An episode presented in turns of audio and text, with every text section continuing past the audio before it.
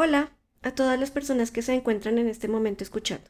Hoy es una nueva semana para considerar algunos aspectos. Así que para iniciar, ve por tu taza de café que aquí te espero. Singularizando el tráfico humano. Precisar sobre este tema puede ser mucho más complicado de lo que parece, ya que aunque se puede escuchar sobre el mismo, no se suele concebir y adicional a ello viene acompañado de percepciones erróneas. Y sí, tendemos a esquivar todo lo que no nos corresponde lo cual es comprensible dado que la cotidianidad trae tantas cosas consigo, pero creo, la verdad, que es muy importante recapacitar sobre algunos elementos que se plantean.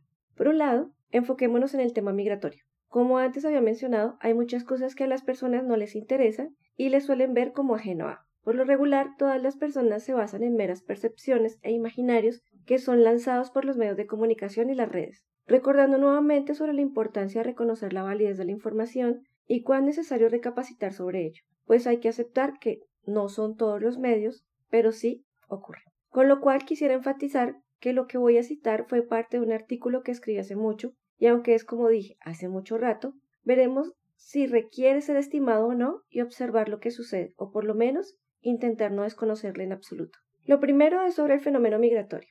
Es como ya les había comentado, una parte de nuestro día a día, pues es innegable que en la gran mayoría de países hay migrantes ya sea por desplazamiento forzoso, por acciones terroristas, por desastres naturales o por estar en la búsqueda de una mejor calidad de vida. No hay respuestas incorrectas, en este caso, cuando se trata de estos argumentos. Pero por el otro, el imaginario del inmigrante continúa siendo que al salir de su país encontrará mejores condiciones, y frente a ello hay muchas preguntas que se quedan en el aire sobre ello. Y sobre todo que salir es un sinónimo exponencial del signo del dólar o del euro. Pero en este momento solamente nos enfocaremos en el tema del tráfico humano y otros elementos similares.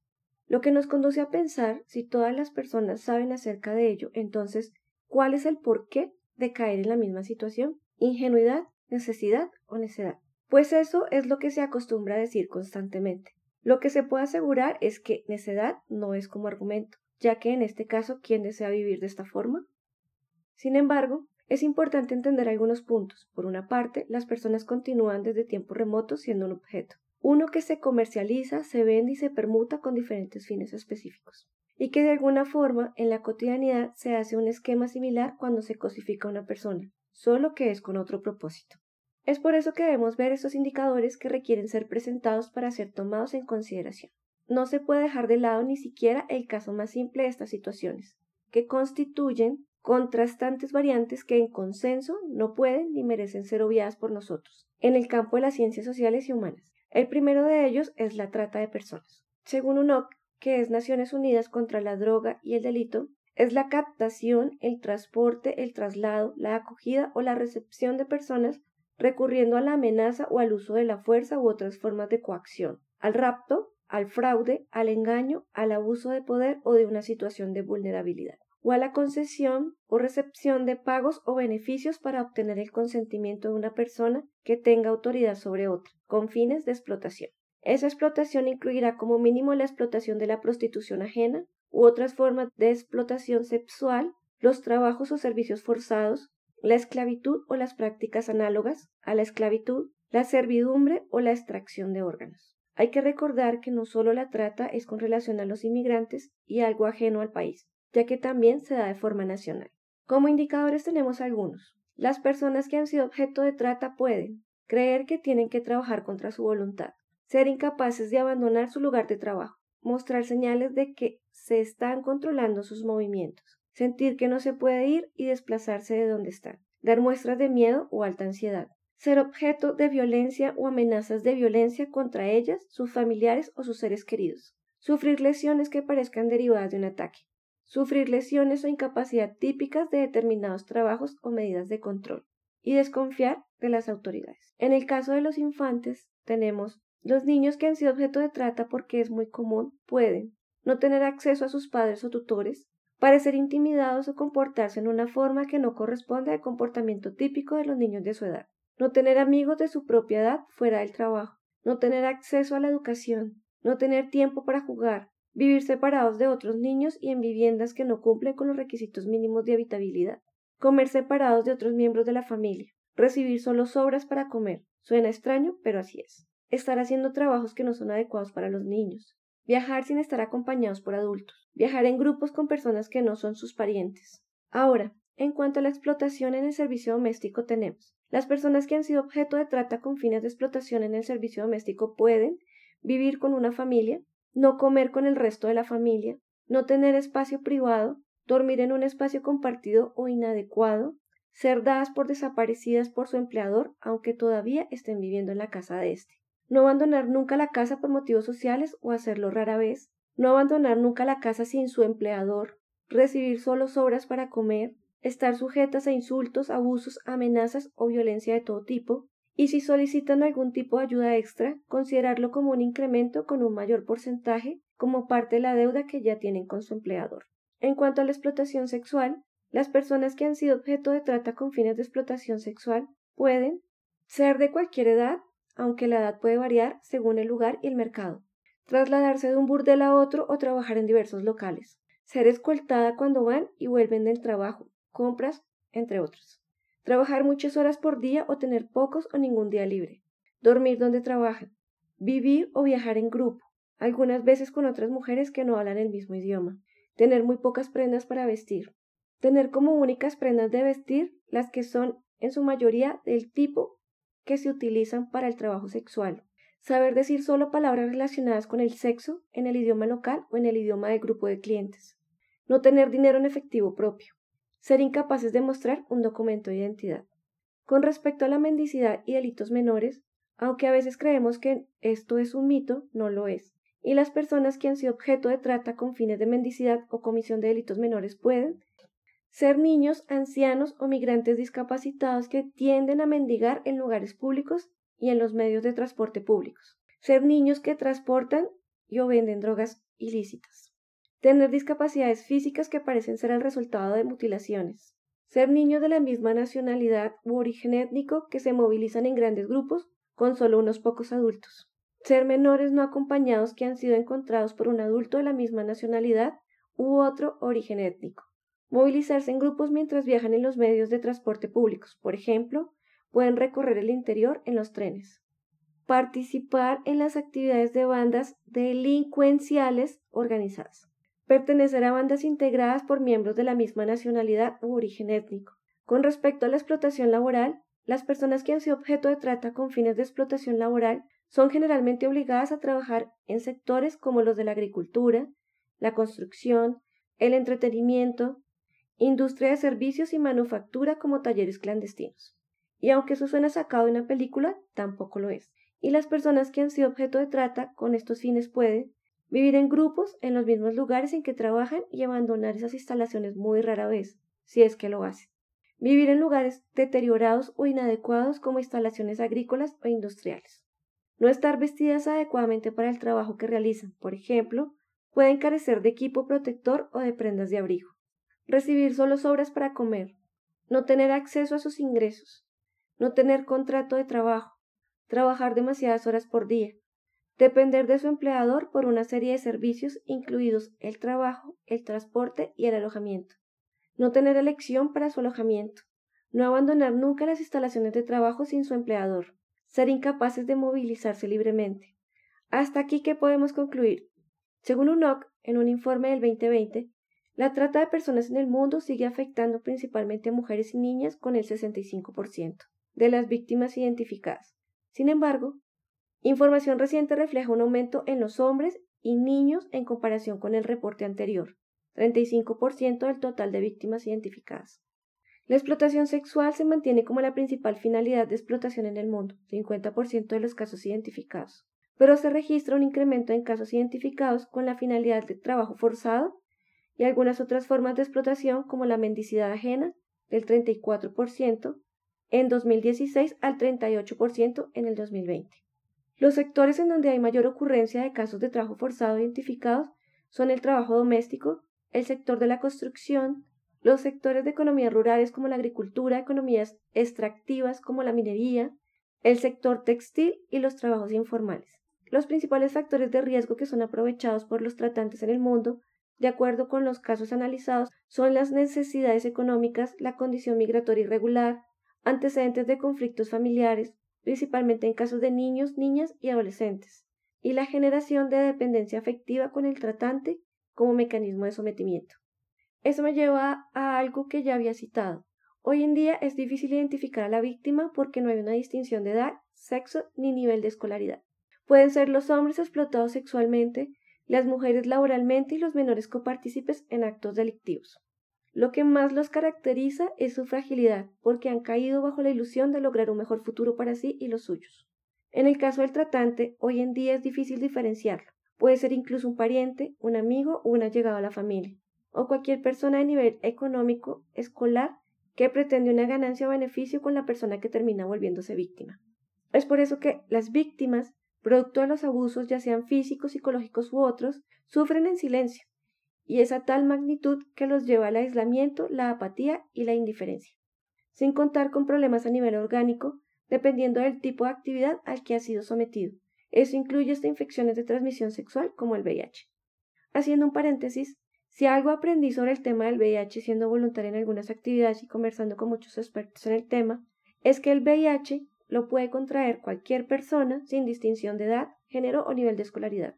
Y hablar de VIH no es un tabú, es una realidad tangible, que no hace ni menos ni más a la persona, y hacer una omisión deliberada del tema no es ignorancia, es un verdadero absurdo. Retomando el tema del tráfico humano, las personas pierden la confianza, tanto en sí mismos como en los demás, incluso los deseos por vivir, lo cual los puede llevar a nuevamente ser sometidos por otras personas, y así continuar en este modo de esclavitud moderna, como es denominado, y en un círculo vicioso sin fin, lo cual es positivo para el tratante, pero no es para la persona que es víctima.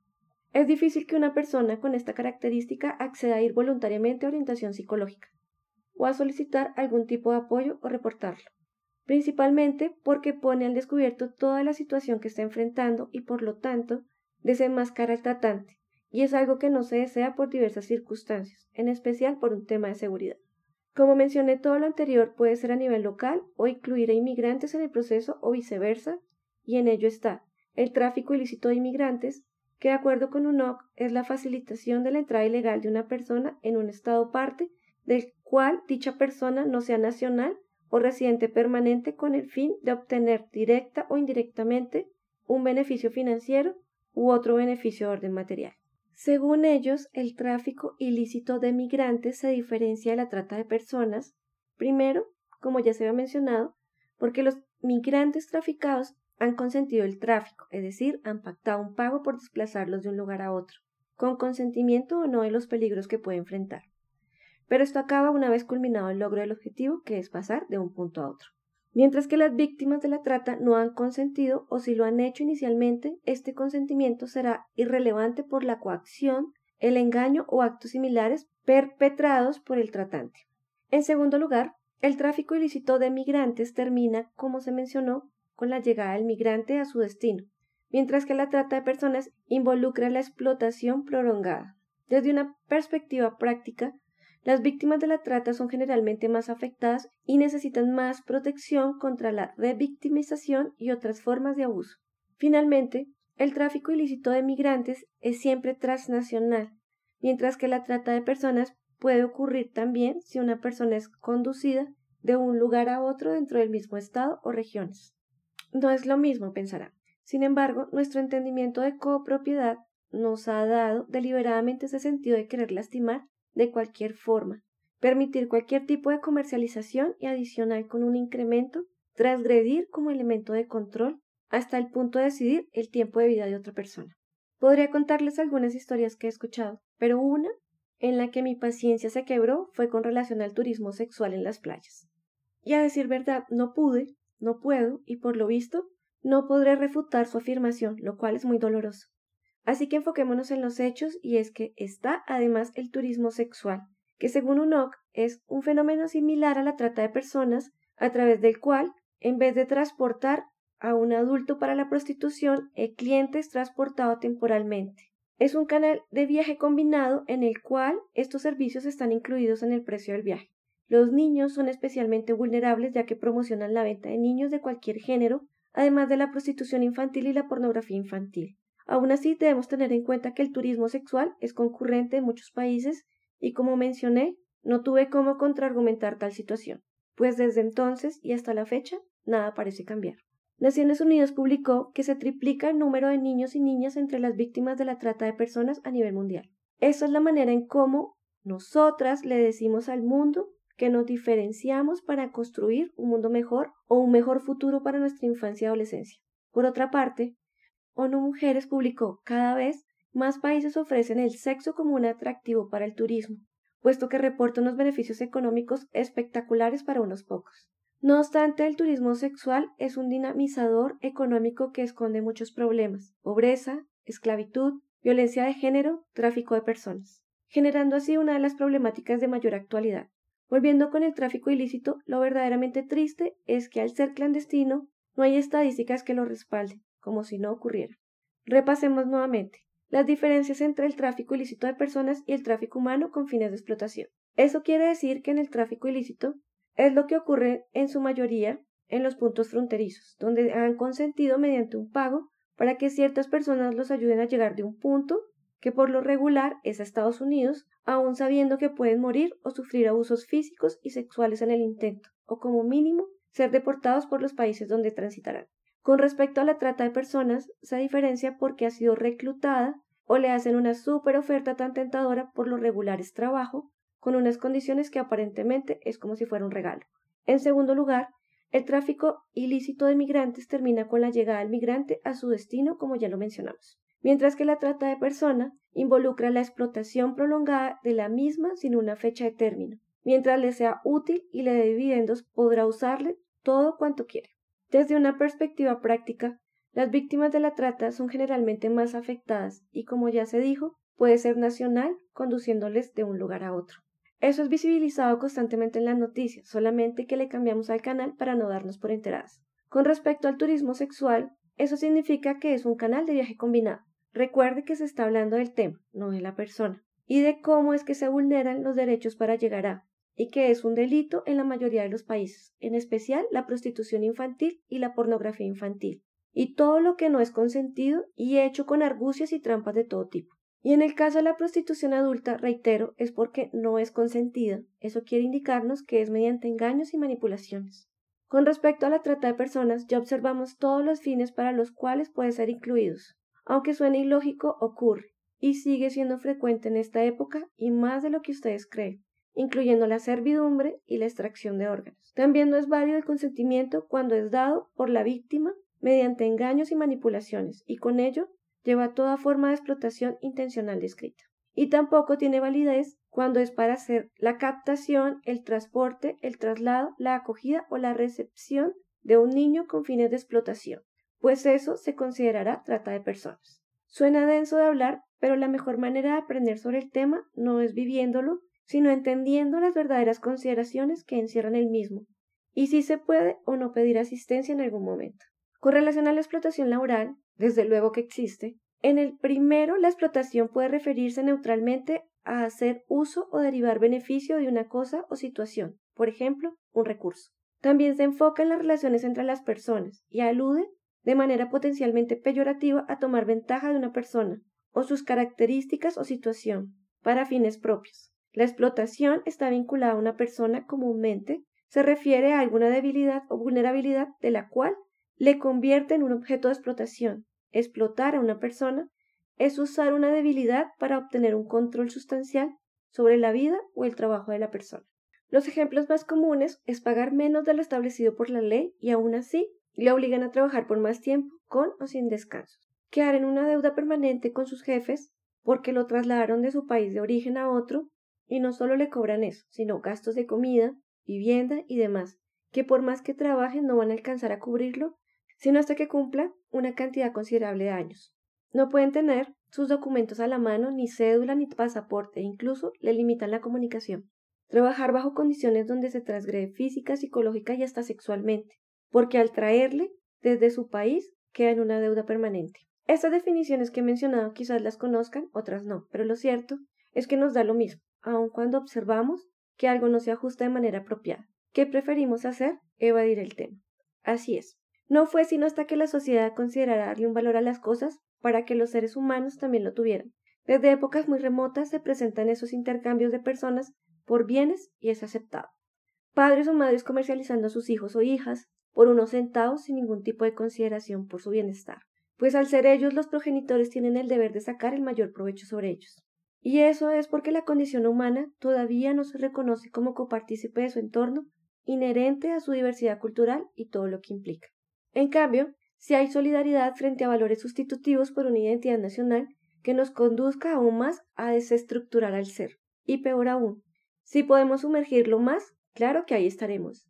Como lo cité en el artículo, existe una gran confusión y no solo en el terreno social, sino académico cuando se cree que la trata es referida exclusivamente a la prostitución o a la migración sin documentos y prostitución, llevando a adoptar y asumir políticas que son excluyentes, a hacer preconcepciones completamente erráticas frente a los inmigrantes, donde incluso consideran adecuado el resultado al que han sido víctimas, como si fuese justo este desenlace tan ruin para algún ser humano que puede ser cualquiera, cercano o no, pero igual es otro u otra persona. Además, producto de ese imaginario, que es desconocimiento puro, en todos los ámbitos, las personas etiquetan todo como necesidad que requieren para diferenciarse de los demás, ignorando incluso los derechos humanos, usando palabras severas o peyorativas para provocar o producir mayores abusos, creyendo que así son mejores seres humanos que los demás. Algunas veces al corazón del ser humano le encanta formar parte de las polaridades e irse a los extremos, eludiendo información importante para hacer conclusiones o juicios que desde su percepción son más que adecuados. Solemos concebir que nuestra contribución al mundo es referirnos acerca del otro sin ningún tipo de reparo ni consideración, prejuzgando desde el desconocimiento la necedad y mucho estrechez. Uno de los grandes problemas que hay en nuestros días está en creer que somos un artículo, por lo tanto podemos adquirirlo y al hacer a los seres un concepto de propiedad, tiene valor y pierde su identidad puesto que puede ajustarse a sus necesidades y desde luego a muchos de sus antojos. Según Fromm, en su libro sobre el tener y ser, menciona que sé que nada me pertenece sino el pensamiento que sin grilletes fluye de mi alma, y todo momento favorable, que el destino clementemente me permite gozar profundamente. Pero lo último que se cultiva hoy es un pensamiento por la inmediatez de lo que se vive.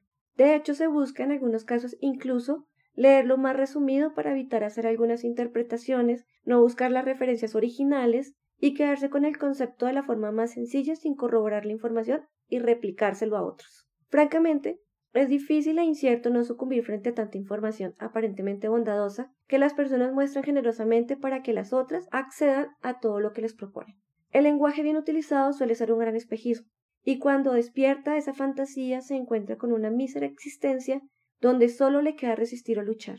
Y para evitar lo segundo, comienzan a oprimirle la voluntad, uno de los elementos más importantes de cualquier ser humano, ya que puede llevarlo a dar lo mejor de sí o sencillamente con ello a ir aplastándolo hasta reducirle a algo que es fácilmente manipulable. La trata de personas es un tema que debe ser abordado de una manera muy delicada, pues por un lado se habla de la naturaleza del ser víctima. En el contexto implica una situación de problemáticas urgentes que requiere dotarse de representaciones conjuntas. Este diálogo solo busca como respuesta la adquisición de un nuevo saber y postura, que conlleven a comprender un fenómeno tan complejo y difícil como este, y así poder enfatizar no exclusivamente en entenderlo, sino en prevenirlo, desde todas las dimensiones, empezando por sus entornos. O como diría Nietzsche, aquel que tiene un porqué para vivir se puede enfrentar a todos los cómo. Siempre las personas víctimas van a poder pedir atención bajo cualquier criterio, ya sea a las líneas de cada país o a la policía o a los consulados al ser víctima. En síntesis, y con eso queda expresado, nos situamos en la pretensión de educar al ser humano como un todo, pues los proyectos educativos y las directrices de UNESCO, que es la Organización de las Naciones Unidas para la Educación, la Ciencia y la Cultura, como ya les había mencionado, nos lleva a integrar las dimensiones del ser, de acuerdo con su evolución y expresión. Pero la educación, donde ahora se dice que es multidireccional, no lo es, pues se enfoca en la retención de información y si llegase a ser multidireccional, se presentaría una transferencia no solo de conocimiento, sino también de valores, de costumbres y de acciones. Y ese es el punto decisivo por el cual se marcan estas palabras. La actitud internas forman parte de la construcción de nuestro diario vivir. Y esto me lleva a ir hacia atrás sobre el pensamiento revisionista y las mujeres de consuelo. Una historia que se niega, se juzga y se malinterpreta y no solamente puede ser esa, sino muchas otras en otros países. ¿Y qué es eso que estoy diciendo? Es un hecho histórico. Imagínense si ahora no nos identificamos con lo que ocurre, entonces retrocedamos un poco en la historia, pues esto que se citará es a modo de reflexión, no tiene ni debe tener otro propósito. Hace muchas décadas Japón reclutó millones de coreanos como soldados o trabajadores forzados y a decenas de miles de mujeres como esclavas sexuales y en su mayoría eran menores de edad y las retuvo durante años en prostíbulos creados para los soldados nipones. En el caso de las mujeres eran llamadas mujeres de consuelo o confort y se estima que hubo unas 200.000 de ellas aproximadamente, incluyendo coreanas, chinas y filipinas. Y aunque han pasado más de 70 años desde aquellos hechos, el tema sigue causando fricciones. Los invito a buscar más información sobre ello, no con el fin de generar más controversia, sino con el de buscar una comprensión de la situación. Hay exposiciones sobre el tema, libros, documentales y películas, e incluso una cómic que se llama Hierba, donde narra la historia de las mujeres de Consuelo, nombre con el que el ejército japonés camuflaba los abusos contra jóvenes coreanas e incluso hay un monumento llamado la Estatua de la Paz, que se encuentra en Seúl frente a la Embajada de Japón a la espera de una disculpa oficial y un reconocimiento por los crímenes que les ocurrieron durante la Segunda Guerra Mundial. Pues los horrores que vivieron aquellas jóvenes son tan atroces donde hicieron desde lo que ellos llamaban arte desfigurando sus cuerpos y marcándoles hasta todos los tipos de maltratos inimaginables, enmarcados en una realidad que no tiene validez, porque en primera fueron a mujeres a quienes les ocurrió tales situaciones, y ellas no representan ningún tipo de estimación ni consideración. Y lo peor es que desde las pocas que sobrevivieron cuando llegaron a su país fueron igualmente vulneradas y discriminadas por mucho tiempo, antes de entender por todo lo que pasaron, como si hubiesen merecido todo lo que les ocurrió. Algo no muy distinto a esta época, donde lo primero es que se señala y juzga y luego se escucha y analiza cuando mucho. Lo importante aquí son los hechos, pero no se basen en lo que yo pueda citar, sino en una búsqueda de información verdaderamente válida y confiable. En lo que se enmarca es en que se reclutó a mujeres prometiéndoles trabajo y bienestar para convertirlas más tarde en esclavas sexuales, algo que alcanzó cotas inimaginables durante la Segunda Guerra Mundial. La mayoría de ellas murió en sórdidos lugares llamados prostíbulos tras sufrir todo tipo de vejaciones a manos de sus secuestradores o fueron víctimas del suicidio para evitar tanto dolor. Hasta la fecha, Japón ha iniciado la modificación de su propia historia, llamada pensamiento o reflexiones revisionistas, lo que nos lleva a que cada cual es libre de contar su historia. Igualmente, y eso es solo una percepción en la que cada quien decide si se enaltece o no pero hay que enfocarnos en que es peligroso desfigurar por completo un tema, porque eso mismo pueden hacer otros países y como la memoria histórica se está desapareciendo, ya queda muy poco. Y sobre ofrecer disculpas a las mujeres, eso es inconcebible e inaudito, irónicamente hablando. Pero por otra parte, ¿con qué moral se puede decir algo si aquí la historia es un tanto similar? La violencia sigue siendo el elemento de comunicación más constante, uno donde nos reafirma que no hay un sentido ni seguridad sobre el nivel de existencia y más en esta era posmoderna y en esta cultura donde decimos que hablamos de paz, donde cada vez hay que tener más miedo para hablar, porque se amenazan más los unos con los otros, retrocediéndonos a épocas anteriores, donde los niveles de violencia de todo tipo cada vez están peor, porque muere uno, diez, cien o miles, ya sea por uso de armas donde no debería, por uso de violencia física o por control y dominio sobre. Además, mueren mujeres, infantes, adultos mayores, siendo víctimas de todo tipo de acciones, mueren líderes importantes, mueren personas en la calle por hurto, y es exactamente lo mismo, nada. Y eso es lo que con el día nos queda, en una simple misión cada vez más justificada. Lo importante aquí, y que se debe resaltar, es no generar odio contra este u otro, pues debemos considerar que hablar de historia o del presente ya ha sido demasiado explícito. Un odio en el mundo por todo y todos, donde la vida tiene un valor y ninguno la vez, lo cual no debería de ser. Lo que sí es encontrar un punto donde ese discurso pensado tenga un consenso real, uno donde no sea absurdo escuchar esas motivaciones que conllevan a, porque ninguna vida se restituye ni se justifica con acciones de violencia. Es un delito que nos avergüenza a todos. La trata de personas es un problema a nivel mundial al que ningún país es inmune. Pero el verdadero propósito de todo lo que se ha mencionado de principio a fin es que se hagan sus propias percepciones, elaboren sus propias conclusiones, y esto es para comprender, no odiar a este o aquel, ya tenemos suficiente y le tememos a demasiadas cosas. Y aunque no hay sororidad ni tan siquiera solidaridad, que parecen similares pero no lo son, hay puntos que no deberían replicarse. Por consiguiente, según UNOC, la trata de personas es un delito que despoja a los seres humanos de sus derechos, echa por tierra sus sueños y les priva de su dignidad. Entre las múltiples recomendaciones que están para no ser víctima de tratas, verificar siempre la información y no quedarse con una sola percepción. Nunca entregar sus documentos bajo ningún criterio,